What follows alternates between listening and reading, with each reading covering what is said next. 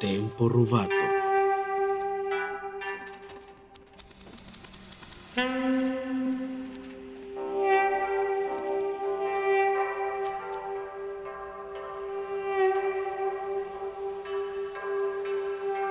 ¿Qué tal? Nuevamente Valeria Rubí saludándoles para este espacio de Tempo Rubato.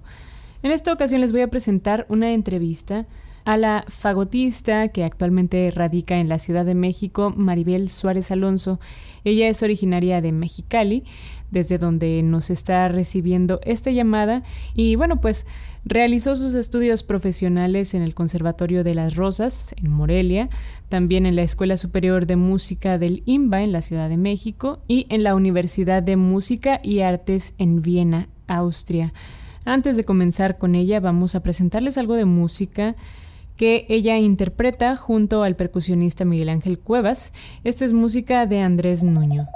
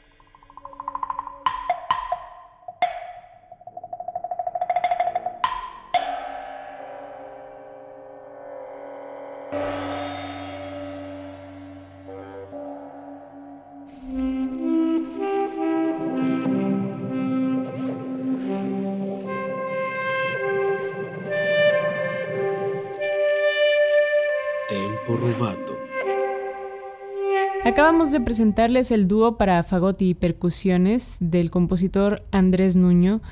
Escuchamos la interpretación en las percusiones de Miguel Ángel Cuevas y en el fagot a Maribel Suárez Alonso, con quien vamos a platicar en estos momentos. Bien, pues nuevamente saludándoles aquí en este espacio de Tempo Rubato. Y ahora me da mucho gusto recibir a una chica que toca un instrumento algo poco común. Ella es Maribel Suárez y nos está saludando desde Mexicali. Maribel, gracias por recibirnos. Te doy la bienvenida. Hola, pues gracias por invitarme. Bien, Maribel, bueno, pues eh, como ya mencioné, el fagot es un instrumento un poco raro, un poco, o más bien muy poco popular. Y pues, ¿a qué crees que, que, se deba esto, no? A lo largo del tiempo, pues no, como que no ha tenido una presencia bastante grande, pero pues es una pieza fundamental para la orquesta, por ejemplo. ¿A qué crees que se deba que la gente casi no conoce el fagot, que casi no hay gente tocando fagot incluso, no? Bueno, pues la popularidad se tiene que ganar a pulso. yo, yo digo que vamos ganando terreno, no, no tanto en cantidad, que eso no, no, me importa mucho, pero un poco más sobre calidad, ¿no? Ok. Y, no sé, se, se, me ocurre de verdad si nos remontamos a el camino de la música clásica y las escuelas en México, pues obviamente, digo, en corto yo creo que hemos recibido pues muchos buenos maestros, ¿no? De, de cuando se cayó Rusia y todo esto, la URSS. Pues sí, super pianistas, super violinistas, este, entre otros, pero pues no, no tanto fagotistas quizá. porque somos tan pocos? y eh, pues entonces nadie...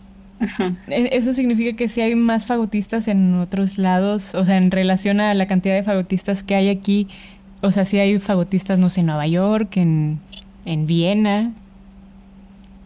Sí, claro, o sea, cada, cada orquesta sinfónica y banda necesita fagotistas, ¿no? Uh -huh. No necesitan tantos. A lo mejor también ahí está una buena razón porque eh, estadísticamente ocupas dos, tres fagotes y yo qué sé, 40 violines. Entonces, pues, pues sí, sí, o sea, para mí, y, tengo mil amigos fagotistas en el mundo, Latinoamérica, todo eso. vamos a decir que somos pocos, pero de lo poco hay, no, ¿cómo? De lo bueno poco. De lo bueno poco, claro. Y bueno, pues realmente es un instrumento ahí bastante interesante en su sonido, un instrumento grave y un instrumento incluso extraño en su, en su forma, ¿no? O sea, es palo hacia alargado, grandote, ¿no? Eh, pero bueno, me, gustaría preguntarte también cómo, cómo es que tú llegas al fagot, por qué, por qué te gusta el fagot y, y, qué te hace decir, sabes que pues yo quiero tocar ese instrumento raro, ¿no? Exacto. Y un poco eso estaba pensando ahora. nadie, absolutamente nadie, creo, a menos que tengas papás músicos o algo así, se levanta diciendo, uy, no, sí, el fagot es lo que quiero tocar y haré una vida de fagotista. Claro. para nada, ¿no? Y eh, para mí fue un camino como largo de, de llegar a, a, mi instrumento. Finalmente llegué, eso es lo que cuento cuando estaba muy chiquita me interesaba mucho pues el arte, o sea, de verdad, estoy hablando, tenía 3, 4 años, todos dibujamos, claro, pero yo organizaba mis propias exposiciones con mis crayones al óleo y hacía toda la finta de que, oh, sí, pasen a la exposición y compren, por favor. Mi familia tenía que pagarme así dos pesos la pintura y cosas por el estilo. igual escribía poesía, y la música me, me gustaba mucho. Mi, mi, abuelo pues tocaba guitarra, teclado, cantaba. Incluso ahora con esto de estar encerrada en casa me encontré unas partituras de él, ¿no? Yo no sabía que sabía, que él conocía pues así teóricamente, ¿no? Pensaba que solo hacía canciones, valses. Entonces, pues por ahí había algo de un gusto de arte, un interés hacia la música, como em, empecé con guitarrita, guitarrita popular. Después fue, no sé, es casi, eso sí es inexplicable, ¿no? Porque tuve una sensación de querer soplar. Es como es que yo quiero soplar algo. y lo más próximo que se me ocurrió y que encontré fue el saxofón, que es como el violín de los alientos, ¿no? Claro, sí es barato, está a la mano, todo el mundo sabe que es un saxofón. Claro. En eBay, pues 200 dólares, que, pues barato de verdad. Y, sí, tomé un poquito del saxofón, ya, ya cuando era adolescente, un poco de Big Band y, me llamaba mucho la atención pues Coltrane y gente del tipo. Pero un, día fui a ver a la única orquesta que existe en Baja California, que toca como una vez al mes. Y fue una sensación de, no sé, como amor a primera escucha. Dije, ¿qué es eso, no? ¿Y qué es eso que, que asoma como su, su campanita así tan simpáticamente? como no le ves la cara al fagotista, pero ves así una campanita. Claro. Entonces, después del concierto dije, no, no, y con el programa en la mano, así, quiero tocar el, a ver, ¿cuál es el nombre más raro? El oboe. Y me enseñan un oboe, y yo, no, no, ese no. el chistosito, ¿no? El lindo. Y es que fue, fue no sé, es, es difícil de explicar, pero de verdad fue un amor loco, ¿no? El que, el que me dio. Afortunadamente había un solo fagot como en, en una orquesta juvenil que existía, nadie lo tocaba entonces me lo prestaron, pero no había ah, maestro. Fue una locura tratar de armarlo y luego desarmarlo. no entendía nada en el estuche y, le voy a tomar una foto. Pero de ahí en adelante, ¿no? La sensación, la primera sensación de la caña, la boca, la vibración, un grave, fue esto, esto va a ser mi vida. O sea, sin saberlo, pero no sé, mucho amor mucho, mucho amor. Wow, este, bueno, yo, yo he entrevistado a varias personas y sí es bien interesante la manera en la que uno se conecta con su instrumento y prácticamente pues se vuelve uno, ¿no? Y bueno, pues actualmente ya eh, docente en enseñando este, este instrumento Y por ahí, en donde nos compartiste en tu reseña, pues has dado clases, has dado cursos a través de distintos lugares en todo México, ¿no? ¿Nos puedes platicar un poquito eh, de qué han sido estos cursos, cómo has llegado a estos cursos y pues de qué, de qué son, ¿no? ¿De fagot? No, no particularmente porque como dijimos fagotistas, pocos. Yo empecé, a mí me gusta mucho la historia de la música, ¿no? Hasta en, en un momento dije, ah, también debería estudiar etnomusicología o algo así. Todavía hay tiempo, pues. Entonces, cuando estudiaba en Michoacán, estuve en el Conservatorio de las Rosas y no sé, una cosa lleva a la otra. Yo tocaba mucho en banda, en pueblos. A mí me asombró mucho el, como el talento natural, ¿no? Uno acá estudiando en el conservatorio matándose, ay, do, re, mi, y ellos así, todo, todo oído, todo talento, toda naturalidad, ¿no? Entonces me invitaron a un proyecto de que se llaman las escuelas SECAM, que hay varios en, pueblos así un poquito indígenas, con, con, tradición de banda. Y después también fui a, otra comunidad eh, purépecha que se llama Comachuen. Entonces mi, mi primer punto de docencia fue un poco impartir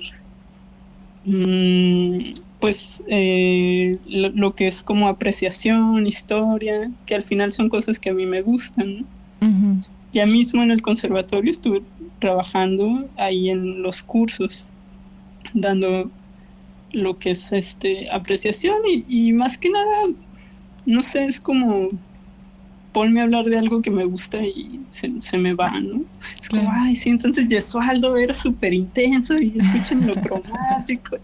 No, no, eso está buenísimo. Como tratar de, pues, la empatía al final, porque también, o sea, iba a pueblos que hablaban como 80% su lengua y 20% español.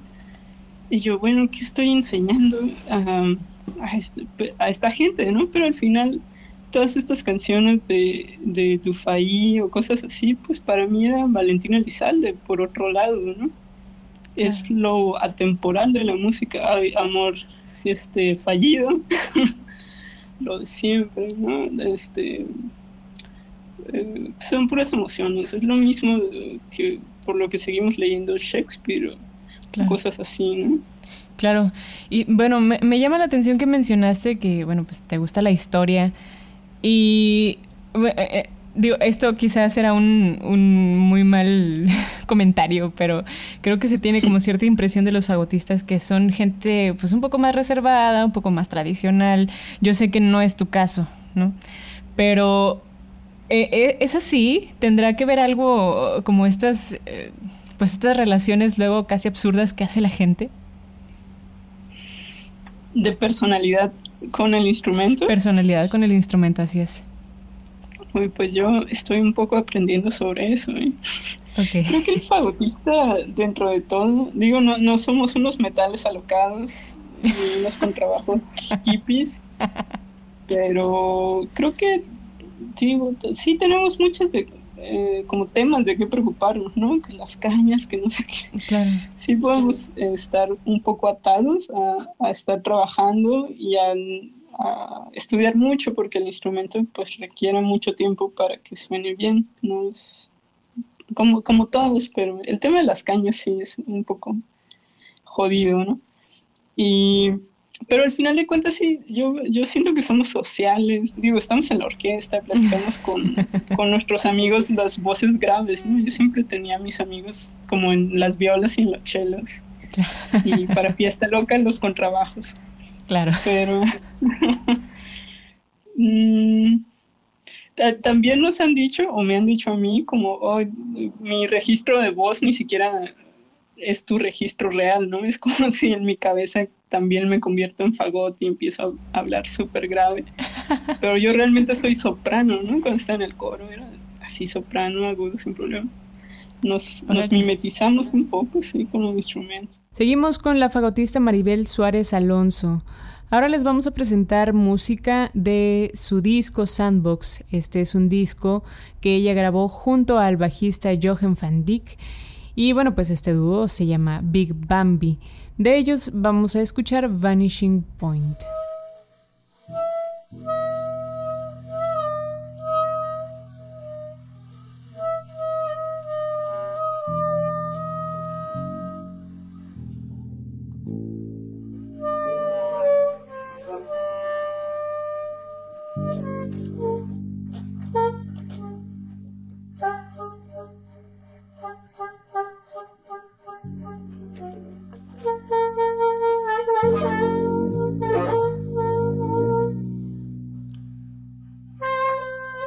Thank you.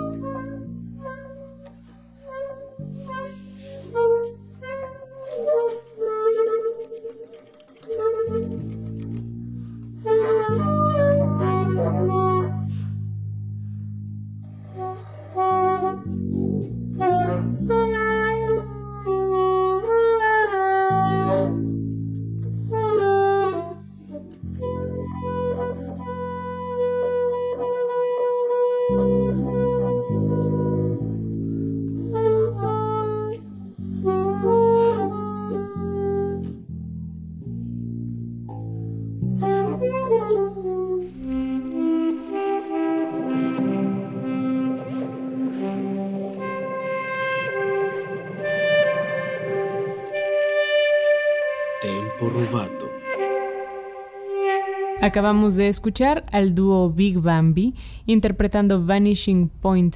El dúo está formado por el bajista Johan van Dijk y la fagotista con la que estamos platicando en estos momentos, Maribel Suárez Alonso. Eh, por ahí también mencionas un taller de música para personas con autismo. ¿Qué, qué, qué sucede aquí? ¿Cómo, ¿Cómo fue este taller? Que, incluso ¿qué, te llevaste tú, ¿no? Porque pues mm, se tiene esta idea, o bueno, se sabe que las personas con autismo muchas veces pues es como si vivieran en su mundo, ¿no? ¿Qué, es lo que sucede cuando entran en contacto con la música? Eh, ¿Y qué, qué, qué onda con esto, no? Pues fue súper interesante y de nuevo esas cosas que pasan solo porque, no sé, porque vas conociendo gente buena onda en el camino, ¿no? Eh, originalmente el proyecto era de este compositor, amigo chileno, Santiago hasta Buruaga, tratando de decir a, la perfección su apellido. Em, él había hecho un taller prueba, eh, no estoy segura en qué parte de Chile, eh, si no eras la capital o donde él vive, que creo que es Valparaíso. Pero bueno, se vino acá a estudiar composición maestría en la UNAM y nos fuimos conociendo porque tocamos su, su pieza con el ensamble. Entonces invitó a un, por decir, a un grupo de músicos que yo supongo él pensó que íbamos a empatar. Eh, entre ellos estaba eh, nuestra amiga en común Belén. Y, y, nada, pues fuimos a este lugar que se llama Domus eh, a trabajar este súper novedoso taller de música. La primera vez, uy, cuando le quitas como la parte del ego al músico de me están escuchando, no sé, como que sí tenemos eso dentro, ¿no? Como que quieres que la gente te escuche. Y la respuesta, o sea, era como nula, ¿no? Como si tocabas, no te ponían, por, por el grado de autismo, sí, justo. Eh, y que, o sea, no te ven, no, no, te escuchan, no te ponen atención, Ah, había, yo creo, no sé, la gran mayoría, como 85%, 90%, no hablaban. O sea, no hablaban, no decían hola, no decían quién eres, mi nombre es, lo que sea. Entonces fue un súper reto como, como aterrizar un poquito la atención y duro cada semana, ¿no? O sea, pero sí, la primera vez fue, ¿qué hago si, si parece que no me escuchan y no podemos hablar tampoco? Pero poco a poco, trabajamos y hasta hicimos un poco con Sun Painting, como un juego, juegos de improvisaciones, ¿no? Y a veces parece que estaban más contigo y a veces de repente no. Y nos llevamos golpes, y, reacciones, ¿no? Porque era un grupo de niños como hasta 12 años y había un grupo de adultos de cuarenta y tantos, ¿no? O sea, cuarenta y tantos años o gente ya muy adulta. Pero cada quien con una personalidad increíble, o sea, de verdad. Y pues era... proyectos padres, ¿no? Ok, ¿El, ¿el, taller eran eh, que ustedes tocaban o enseñaban a, a estas personas a tocar o, o, de qué se trataba el taller? O bueno, porque también mencionas que, que, es novedoso, ¿no? ¿En, ¿En, qué sentido puede ser novedoso? O bueno, obviamente lo es, pero ¿en qué sentido lo, lo, lo fue? bueno, la dinámica, ¿no? De entrada y sí, para nada no es como, ah, bienvenidos al taller de violín de, Domus, ¿no? Claro. No, no, o sea, ahí es donde el hacer un poco libre, un poco, em, eh, quiero decir, improvisación, exploración del sonido. Entonces, más bien tratábamos de que ellos, o sea, una dinámica sencilla es si te paras en este eh, cuadro, si ponemos como un cuadro en el piso, va a sonar este, el acordeón, ¿no? Si te paras en este cuadro, va a sonar la guitarra, como un juego así. Y también de dirección tipo son painting, que a ver, ¿qué son painting? Pues como que señas básicas de dinámica, así como esto es muy fuerte, esto es muy piano.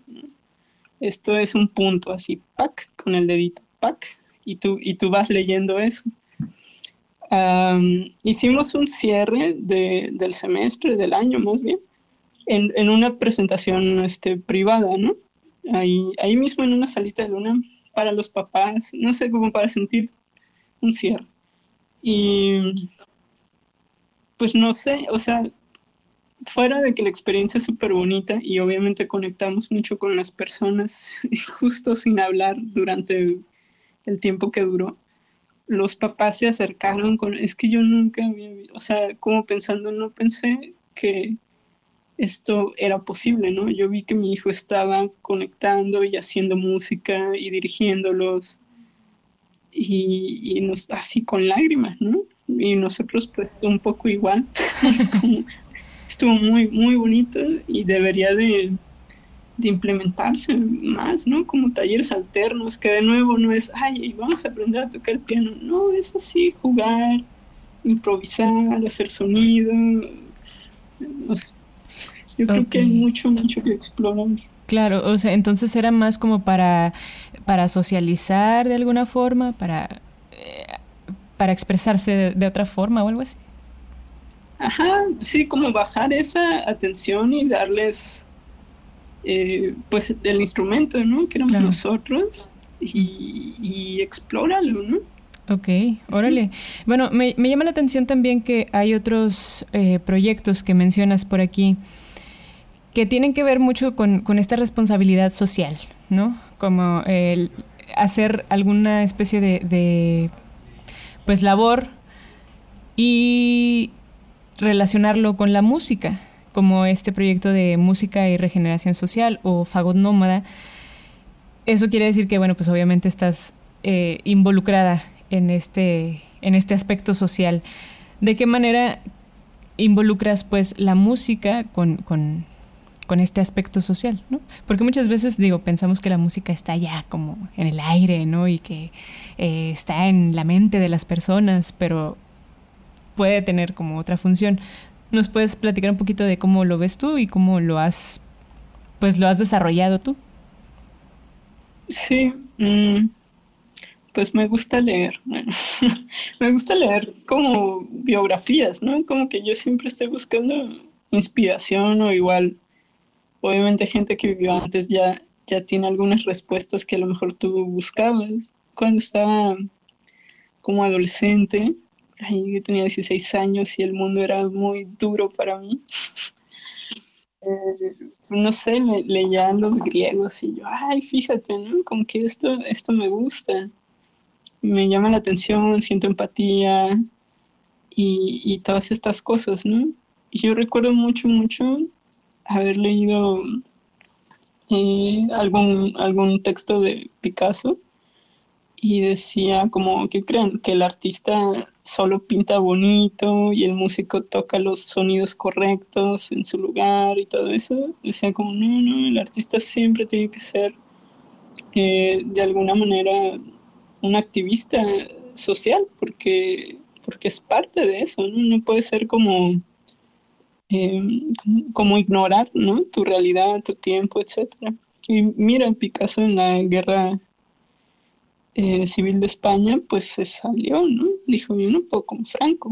Dalí se quedó. Y le mataron a García Lorca.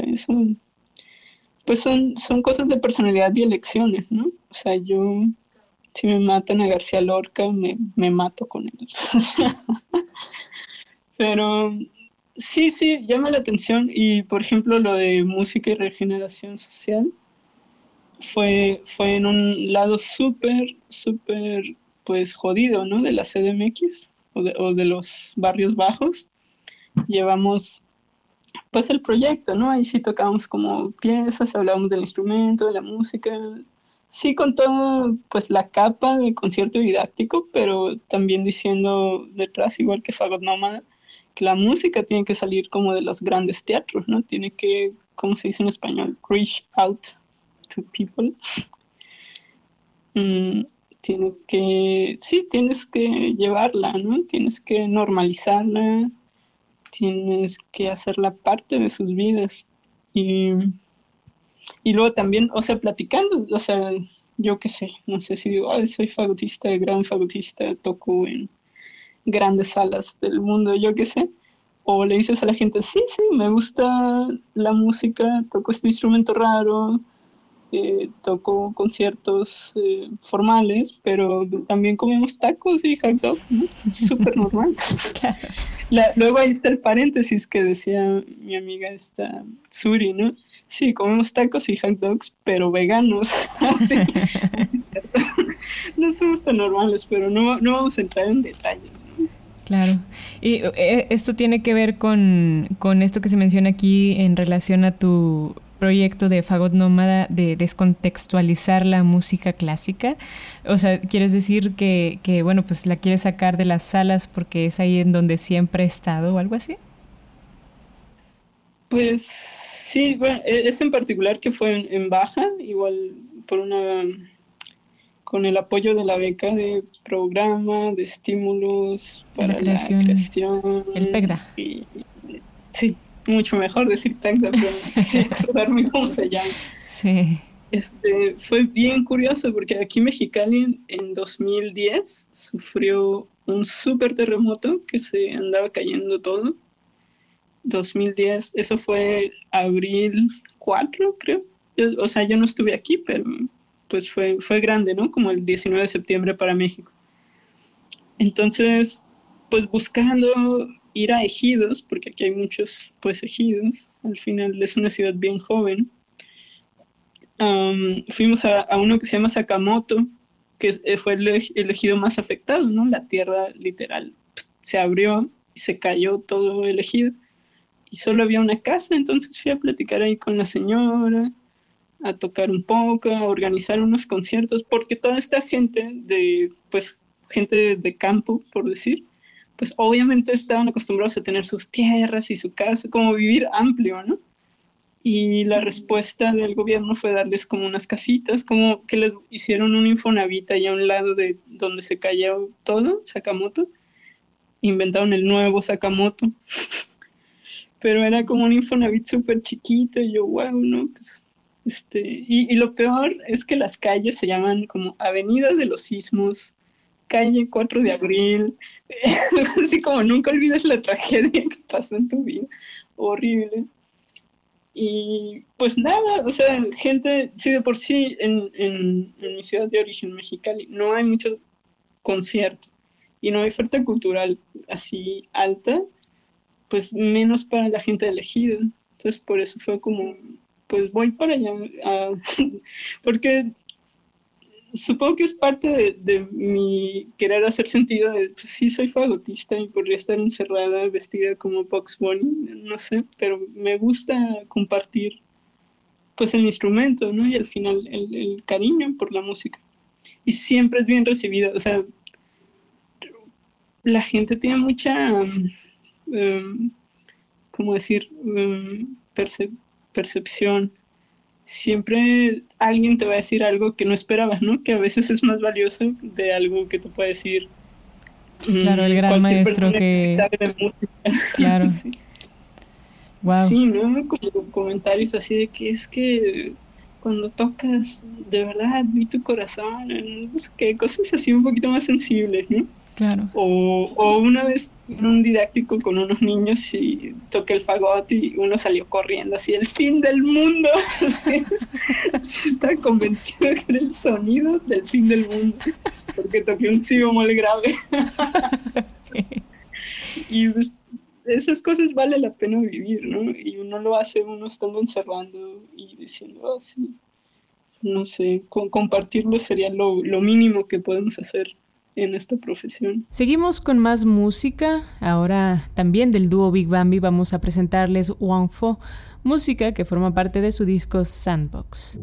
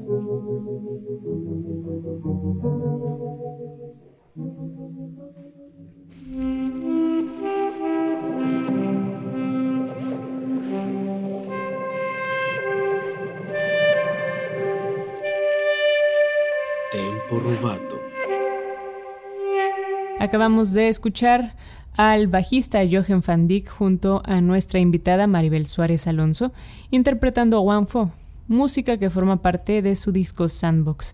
Seguimos escuchando a Maribel Suárez. Qué bonito, ¿no? Porque sí, sí, sí, esas cosas se dan con la música y desafortunadamente no se valoran. Pero bueno, eso ya es otro tema y es un tema bastante triste que no quisiera tocar en este momento. Lo que quisiera platicar un poquito más contigo, Maribel, pues es acerca de tu residencia en Nueva York. Eh, es una, fue a través de una especie de beca o algo así. Eh, ¿Nos puedes platicar cómo, cómo te llegó, cómo, cómo fue todo este proceso? Sí, es esa ciudad me, me, vuelve loca, ¿no? Pienso, pienso cómo les fue ahora con el coronavirus y digo, wow, qué mala onda. Pero he, podido ir un par de veces con, con becas distintas, eh, pero yo creo que la que te refieres es la, de OMAI, ¿no? la OMAI, con la International Arts Center. Ajá, esa es la mejor residencia en el mundo, así tal cual. Hay que aplicar eh, por ahí de diciembre, enero, cada año. O sea, hay una para arquitectura, para escritores, para danza, para artistas plásticos y la de música, ¿no? Aplicas como a principio de año y toma lugar en, en agosto, en verano. es, eh, buscan gente random, no hay otra manera de ser. Sí, que se dedique a improvisar, a, hacer música. Escogen a gente de todo el mundo. De, mi grupo creo que fue uno muy, muy bueno. Eh, bueno, éramos, o sea, todos platicamos con todos, etcétera realmente te escogen, bueno, pasas un proceso de selección mundial como exquisito, diría yo, es porque al final somos 12 personas las que sí van a la residencia. Y, yo recuerdo que una compañera austriaca, ¿no? Decía, pero ¿qué tenemos que llevar? ¿Qué tenemos que hacer? Y nos mandaban los correos. Nada, así, nada. Ustedes solo van a venir, estar aquí, tienen housing y comida deliciosa y van a estar aquí y van a hacer lo que quieran. O sea, te dan, porque tú sabes, ¿no? En la ciudad, en tu vida, es como, ah, tengo que comprar tortillas o tengo que, como que tu mente pues está en, en muchos lugares, ¿no? O, estás ocupado, o tienes trabajo. Entonces eso era como, van a estar aquí tres semanas y no tienen por qué preocuparse en nada, vas a conocer a gente de todo el mundo, que había una chica de Irán que tocaba el ut, había un chico de Nigeria que era contratenor, este, ¿quién más? Corea del Sur, Alemania, Argentina, México, por mi parte, mm, Holanda, Estados Unidos, por supuesto. Y, y sí, o sea, teníamos el espacio, podíamos pues ir platicando, probar cosas. Yo de ahí, o sea, no solo que todos me cayeran súper bien, un chico de Nueva Zelanda que es un sol que toca clarinete. Y, y, y, ¿qué pasó? Bueno, yo me acerqué mucho con Jochen, que es holandés, vive en Nueva York. Entonces, no sé, que es un señor de 50 años que toca el bajo y nos encontramos, no sé, esas, esas cosas, ¿no? Digo, con todos un poco, con todos improvisamos, hicimos proyectillos, pero con él fue como muy particular nuestra conexión, seguimos en contacto. Y sacaron el disco. Ajá, sí, sí, sí. Claro. ¿Nos puedes platicar un poquito de, de, este disco de Sandbox, este, ya casi para concluir? Porque, bueno, pues es, eh, es un disco para esas personas a las que les gusta expandir sus posibilidades sonoras o su, entendimiento sonoro, vamos a decirlo de alguna forma, ¿no? Porque pues ¿Ah, tiene ahí algo, pues yo digo, yo sí lo sentí un poquito aventurado, este... Wow. No, claro, hay cosas que podrían ser un poquito más eh, alternativas, digamos, pero me parece que es un disco ahí bastante interesante en ese sentido, ¿no? Eh, platícanos un poquito de cómo nace este, este proyecto. Pues en, en, alguna ida o venida de mientras estudiaba en Viena, eso fue 2017, ah, ya, no, ya, no, me acuerdo los años, pero yo venía de, de, un viaje de Europa porque es más barato volar por Estados Unidos y más con una aerolínea que es baratísima, una noruega.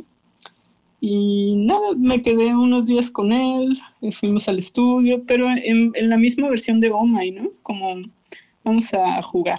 Eso yo tengo un problema con el castellano, de verdad, bueno, con nuestro idioma, porque esto de tocar, tocar música no suena tan bonito como jugar, ¿no? Como en inglés, play, spielen en alemán, jouer en francés, jouer. Siempre la traducción es jugar, entonces. Sí, o sea, siempre hay que jugar, ¿no? Yo no quiero como desconectarme nunca, es jugar y probar. Entonces, sí, solo nos sentamos un domingo por la tarde, súper chido. Uh, hicimos esas grabaciones, ya después las escuchamos, ya cada quien estando en, o sea, distantes. Y el Joachim, no, es que podríamos sacar así un disco, ¿no? Ya, entonces, no sé si funciona al revés para la gente, supongo que dicen, vamos a hacer un disco y se sientan y lo hacen, ¿no? Y nosotros fue como, vamos a ver qué pasa y tocamos y después, oye, puede ser un disco. El tema de los, de los nombres de las piezas fue de nuevo como una plática, seleccionar, escuchar, comentar, porque hay muchos nombres. Eh, como Bambi o algo pues no sé, que nadie entiende, ¿no? Seguro. Pero yo, así, mira, esto me recuerda un cuento de Marguerite Yourcenar, ¿no? Ese tipo de, como de comunicación que tienes con alguien y léelo y luego me comentaba. a mí me gusta mucho el trompetista Clifford Brown, ¿no? Y hay una pieza que Clifford Brown que tiene un super disco con Sarah Bow, si no lo conoces, escúchalo. Em, y, le pusimos Study in Brown, ¿no? Porque yo también, para mí, esta Nueva York siempre es como una onda de hacer así con mis deditos y decir, ah, sí, me encanta esta ciudad. y pues. al final, Dime, dime. Sí, sí, sí, hay que tronar los deditos, si no, no funciona. Y, y, ajá, sí, como compartir, yo también le compartía mucho como, mira, esto es la laguna salada, esto es el desierto. O sea, yo no vivo en Mexicali desde nunca, pero siempre está como en mi corazón, raramente. Más cuando estás a menos 18 grados y dices, ok, voy a pensar en el calor de Mexicali, viviendo un invierno europeo así algo más. Pero eh, él también me muchas imágenes como de, de su infancia, de como lo que sería un páramo o el tipo de paisaje que tenía. Entonces encontramos una relación por ahí. Y dentro de ligar el juego, pues el sandbox es la cosita donde jugabas cuando estabas chiquito, ¿no? Como, pues la caja de arena donde juegas y, y en esta idea del, del paisaje, de, de, estos paisajes que no son, tú sabes, el paisaje hermoso de Oaxaca y así, la selva de Chiapas, no, es como como esa línea este, horizontal donde casi no hay nada, como así yo lo viví, como él lo vivió. Y pues lo recomiendo mucho, está, no, no se me hace tan, tan loco. ¿Tan loco? está, está bonito, yo lo pondría como para lavar los trastes, para manejar, así como, ah, buena onda, ¿no? Claro. Y bueno, pero finalmente esta parte de la experimentación sonora pues es algo que aquí, a ti también te llama la atención, ¿no? Por ahí he escuchado algunas cosas que, bueno, sé que, que le entras, por ejemplo, a la música contemporánea y que estás buscando ahí también distintas sonoridades en el fagot y estas cosas, ¿no? Pues de una, sacarle un buen sonido al fagot, ya mis respetos. Está, estaba justo leyendo un libro de William uh, Waterhouse, que habla sobre el fagot, ¿no? De la acústica súper compleja, de las digitaciones y que está muy difícil. Y yo, mm, bueno, si lo dice un libro, pues ya, ya yo también me puedo quejar, ¿no? Aún así, sí, o sea, desde, para, para mí también, como un poco entrar al fagot, fue enamorarme con Vivaldi, con Tchaikovsky, con los super solos, ¿no? De las sinfonías. Y en una de esas que me escucho la secuencia de Berio y fue como, ¿qué, qué, qué, qué, pasó aquí, no? ¿Qué pasó? O sea, que yo conozco fagotistas que escuchan eso y salen corriendo en la, en la, ¿cómo? En dirección opuesta. para mí fue, wow, no se me abrió un mundo y luego Bilone, cosas así súper, ¿no? Un poco que a mí me suenan primitivas, que es un sonido que me llama la atención. Entonces yo, yo tenía como por elección esa, esa eh, ¿cómo se dice? Esas ganas de entrar a ese mundo y también una confusión con la música clásica, como, ah, es que no termino de conectar con esto, lo escribieron hace 300 años, de que tiene que ver conmigo, y un príncipe que no tenía nada que hacer más que tocar fagot, y seguro la gente de su reino se moría de hambre, y él estaba, ay, voy a tocar Carl María von Weber. Entonces, sí tenía como eso, ya obviamente las cosas que dice uno de joven pues ya no son las mismas, ¿no? O sea, mi estudio en Viena fue una reconciliación preciosa, o sea, ir a, a, la, a la, casa de Mozart y pedir perdón, ¿no? Perdón Mozart por, por, por no hacerlo bien, ahora entiendo más, ¿no? Ahora tengo pues más profundidad para abarcar los dos mundos pero, pero sí, muchos fagotistas casi no les gusta la música contemporánea. Eso, sí, es un poquito, mm, pues no sé, para mí serían falta de ganas de jugar. Falta de ganas de jugar. Wow, este, pues qué, vaya entrevista que, que he tenido hoy. este, Maribel, pues yo te agradezco mucho que, me hayas eh, recibido esta llamada. Ya nada más, casi para concluir, eh, si nos puedes invitar a, a, que escuchemos tu música, en dónde la podemos encontrar, si hay redes sociales por ahí que quieras compartir, eh, pues adelante. Prometo mejorar en todo lo que tenga que ver con redes sociales. pero, pero pues principalmente yo recomiendo el, el álbum, está en Spotify, está en todos esos lugares eh, iTunes y, todo eso. O sea, nuestro dúo se llama Big Bambi y, el disco se llama Sandbox. Esperamos o eh, pronto hacer un segundo, pero de momento ahí está. Ah, está el Sandbox listo para cualquier velada tranquila y una bebida agradable fermentada o no. De esta manera vamos a concluir con Tempo Rubato. Gracias por escucharnos. Hasta la próxima.